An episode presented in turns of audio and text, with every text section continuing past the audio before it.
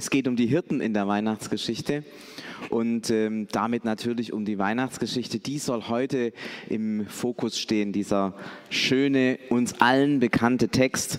Und zum Anfang muss ich gestehen, dass dieser Text für mich seit vielen Jahren zwei große Probleme in sich trägt, die mir es gar nicht so einfach machen, diesen Text wirklich wahrzunehmen und ernst zu nehmen. Und ich ringe immer wieder mal mit denen. Das erste ist ein äh, ganz am Anfang ein Datierungsproblem. Ihr kennt es alle, da ist von einer allerersten äh, Schätzung die Rede, Volkszählung die Rede, die stattgefunden hat, als Quirinius Landpfleger in Syrien war. Ihr habt diese äh, Worte wahrscheinlich alle in den Ohren von der Weihnachtsgeschichte nach dem schönen Luthertext. Das Dumme ist nur, dass die Terminierung nicht so ganz stimmt. Denn ihr habt es ja gehört, vorher hat es der Mario auch gesagt, Jesus wurde verfolgt vom König Herodes, musste dann fliehen. Dummerweise, wenn man das alles ernst nimmt, stimmt es nicht. Denn Quirinius war Statthalter in Syrien, als der König Herodes schon einige Jahre tot war. Blöd gelaufen. Kann das jetzt alles irgendwie gar nicht stimmen? Manche sagen ja, die Weihnachtsgeschichte ist eh so eine Art Märchen und da passt ja ganz gut dazu, dass die Datierung hier nicht stimmt. Man sieht mal wieder, die Christen haben keine Ahnung von der Geschichte. Ist es so?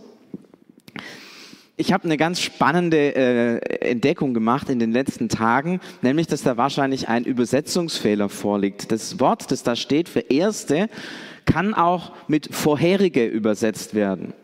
Und dann macht es auf einmal Sinn, denn der Quirinius hat tatsächlich eine Volkszählung gemacht, die damals ziemlich umstritten war. Da ist sogar ein Aufstand losgebrochen während dieser, ähm, während dieser Volkszählung unter Quirinius. Die war also allen Leuten in den Köpfen. Und wenn man jetzt von der Volkszählung redet, die davor war, dann ist es am einfachsten zu sagen, ja, das ist die Volkszählung vor Quirinius. Von dem her äh, ist das wahrscheinlich die beste Übersetzung und passt dann auch ganz gut in das Bild, das wir tatsächlich auch von der Weihnachtsgeschichte haben. Also der erste Stolperstein sozusagen, diese falsche Datierung, lässt sich, wenn man genau ins Griechische hineinschaut, ganz gut lösen und erklären. Aber was ist der zweite Stolperstein in dieser Weihnachtsgeschichte? Ich möchte euch da ein bisschen neugierig machen, die Weihnachtsgeschichte jetzt vorlesen und möchte euch die Frage mitgeben, was ist hier widersprüchlich? Denkt nach im Hören und fragt euch, was ist der zweite Stolperstein?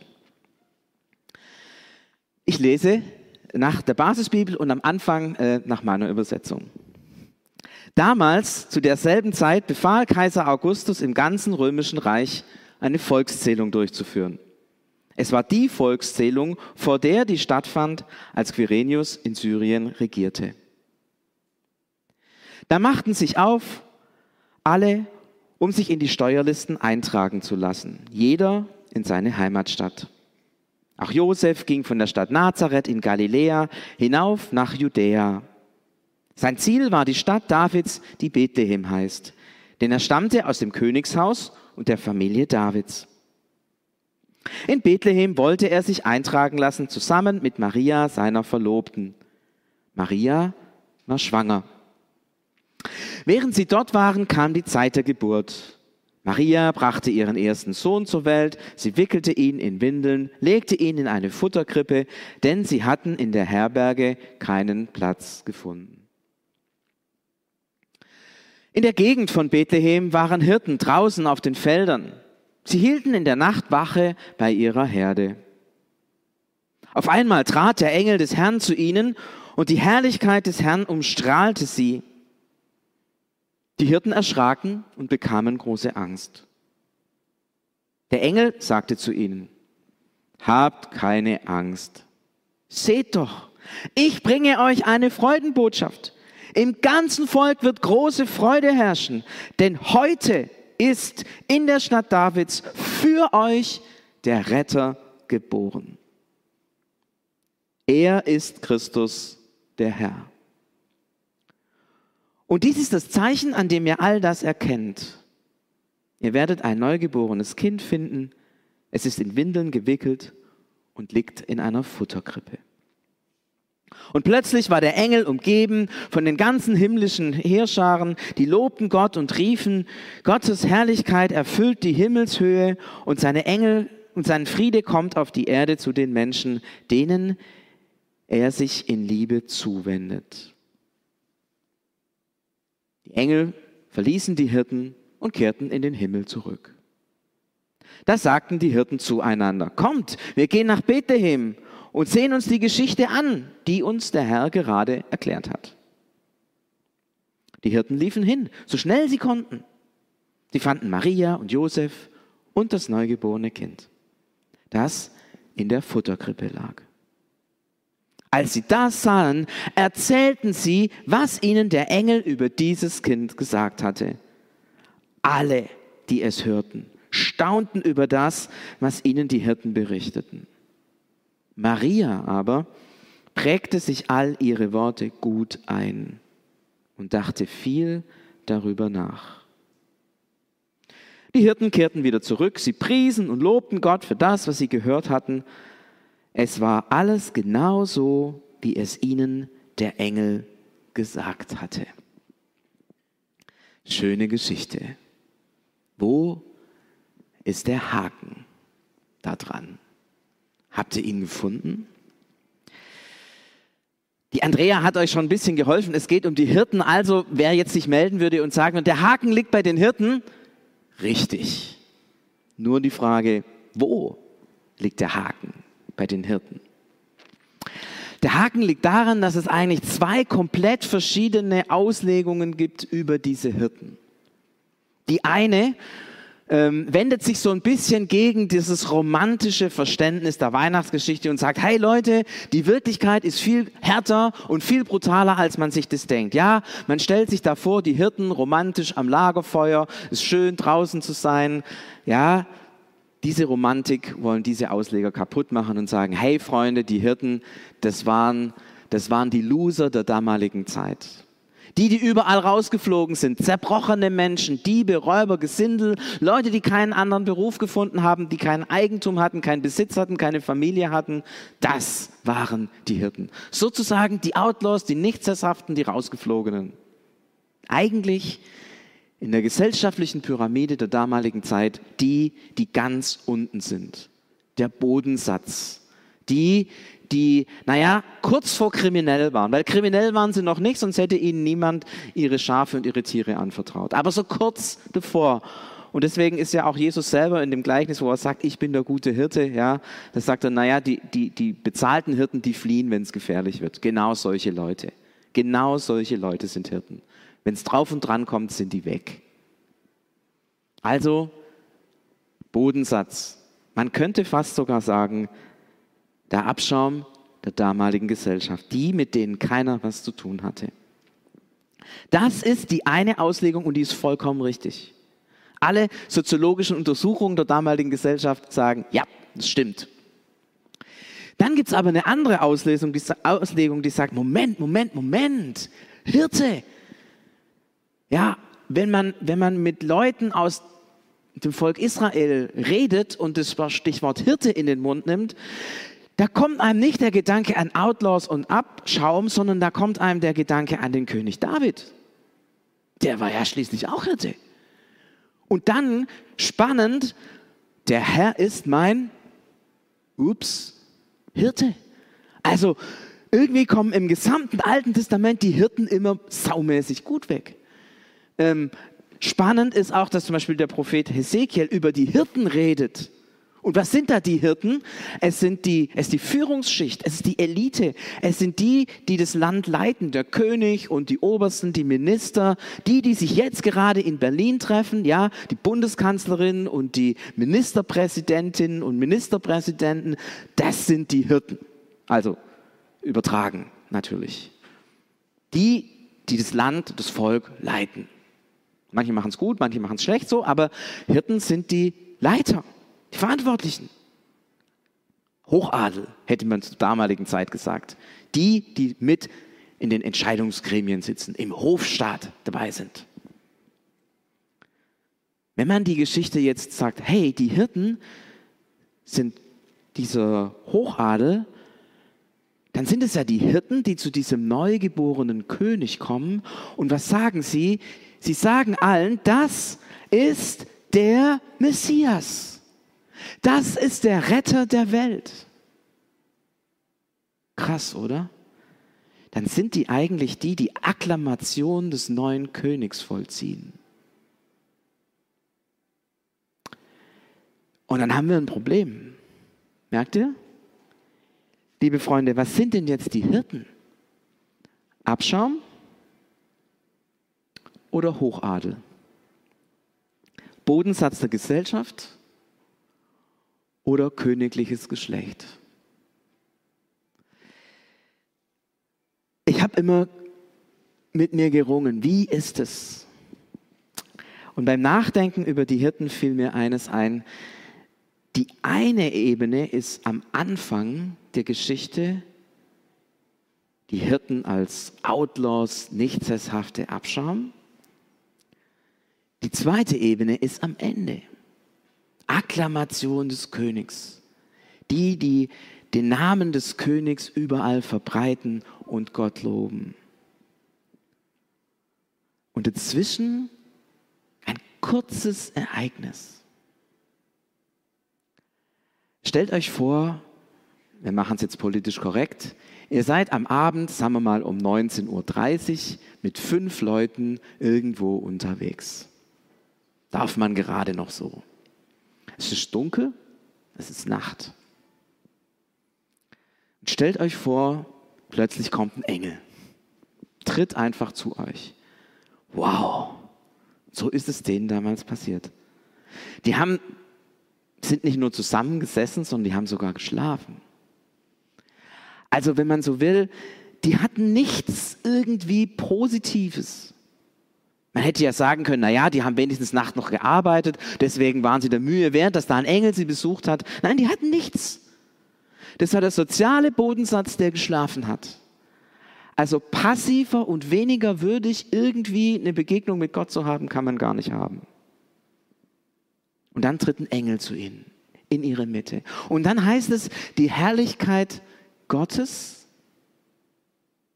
Und wenn in der Bibel die Herrlichkeit Gottes steht, dann müssen wir ein bisschen übersetzen. Das heißt immer die unmittelbare Gegenwart Gottes leuchtet um sie. Nicht um die Engel, weil es war ja nur einer. Also um die Hirten. Stellt euch das mal vor, die, die liegen da und pennen und haben keine Ahnung. Und jeder von denen verwundet, verletzt, arm, enttäuscht von der Welt und so weiter und so fort. Jeder von denen.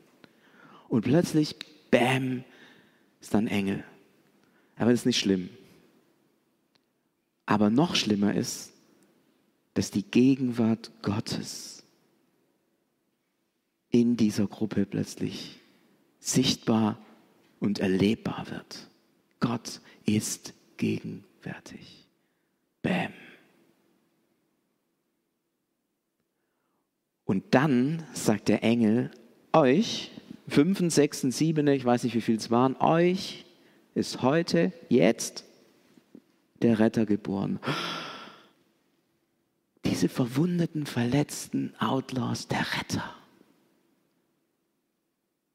Wow. Und irgendwann kommt der Engel, kriegt dann noch ein bisschen Verstärkung und dann kommen noch ein paar andere dazu und die sagen, der Friede Gottes kommt auf die Erde. Stellt euch vor, diese verwundeten, verletzten, vom Leben enttäuschten, sündigen Loser erleben den Frieden Gottes. Wow. Und dann sind alle weg.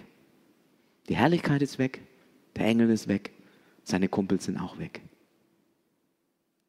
Nacht. Alles so wie vorher. Die ganze Aktion, sagen wir, drei Minuten. Vielleicht vier.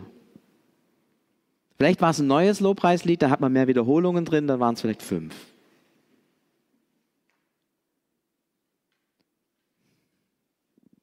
Alles still. Und jetzt kommt der Moment, der richtig spannend ist. Glaube ich's oder glaube ich's nicht? Es ist wie wenn da eine Riesentür aufgegangen ist.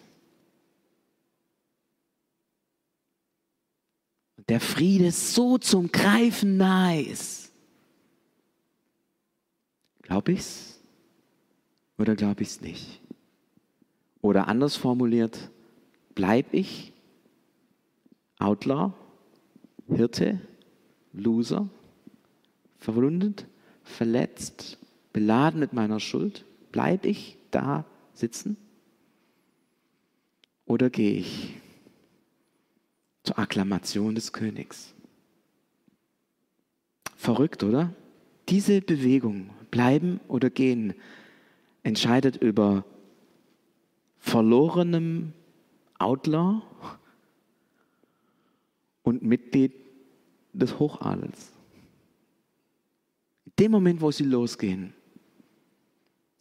und dort zur Krippe sind und allen sagen, was sie von diesem Kind gehört haben, rufen sie die Herrschaft des neuen Königs aus. Und das Volk applaudiert. Und dann, als sie nach Hause gehen, loben sie Gott stehen sozusagen vor Gott im himmlischen Thronsaal und loben seinen Namen. Dieser Moment, glauben, bleiben oder losgehen, entscheidet über ihre Existenz, über ihr Wesen. Das ist das Spannende. Und auf einmal verstehen wir, dass Paulus gesagt hat, wenn wir Christen sind, dann sind wir eine neue Kreatur. Mhm. Von Loser-Hirten zu Hochadel-Hirten. Allein durch den Glauben. Allein dadurch, dass Gott unverdienterweise zu uns kommt. Ihr merkt, ich habe mich versöhnt mit dieser Geschichte und der Widerspruch hat sich total aufgelöst und wurde zu etwas Gigantischem, zu einer unglaublich tiefen Sicht dessen, was da passiert ist. Was machen wir damit? Wenn ich die Geschichte anschaue und frage, wo wäre ich in dieser Nacht gewesen von Bethlehem ich wäre zu Hause in meinem äh, Haus gewesen und hätte mit meiner Frau und meinen Kindern gemütlich den Abend verbracht. Und hätte dummerweise von der ganzen Aktion, wisst ihr, was ich mitbekommen hätte? Nichts. Blöd, oder? Manchmal denke ich mir, wir, wir, wir sind manchmal irgendwie so ein bisschen bürgerlich. Ja, wir sind besser als die Hirten. Wir sind besser als die Hirten. Ja, wir halten uns an die Regeln, leben in einer normalen Gesellschaft. Wir sind akzeptiert, wir sind besser als die. Aber Hochadel sind wir auch nicht. Ja, das ist uns ein bisschen, ja, das sind die Großkopfete, ja, die rennen immer mit Krawatte rum und so. Sind, sind wir auch nicht. Ja, jetzt die Ministerpräsidenten, mit denen, deren Haut will ich nicht stecken, so. Nee, sind wir auch nicht. Wir sind irgendwie so dazwischen. Aber dazwischen ist in der Geschichte leider nichts. Da passiert nichts. Da verändert sich nichts. Da kommt nichts in Bewegung. Und ich möchte euch heute einladen zu sagen, hey, lasst uns in diese Geschichte hineintreten und lasst uns, lasst uns auf die Seite der Hirten treten. Denn wisst ihr, ich bin auch ein verwundeter Mensch. Ich habe meine Schwächen und meine Wunden abbekommen. Ich habe meine Schuld und mein Versagen. Und ich bin wahrscheinlich auch so ein Hirte, der, wenn es drauf ankommt, manchmal kneift und davonläuft. Das habe ich schon oft genug bei mir selber erlebt. Ich lade euch ein, ehrlich zu werden und vielleicht, vielleicht zu sagen, ja, ich sitze da auch bei diesen Hirten. Und wenn du das tust, dann hör jetzt ganz genau zu. Dieser Jesus ist hier im Raum und er wendet sich dir zu und sagt, dir ist heute der Heiland geboren. Der Friede Gottes sei mit dir. Dann dürft ihr das sein, was ihr in Gottes Augen seid. Hochadel. Ihr seid ein königliches Geschlecht, zu Priestern und Königen berufen. Ich lade euch ein, in diesen Text ganz einzutauchen, Hirte zu werden, diese Stimme Gottes zu hören, der dir zusagt, du bist gerettet. Friede sei mit dir.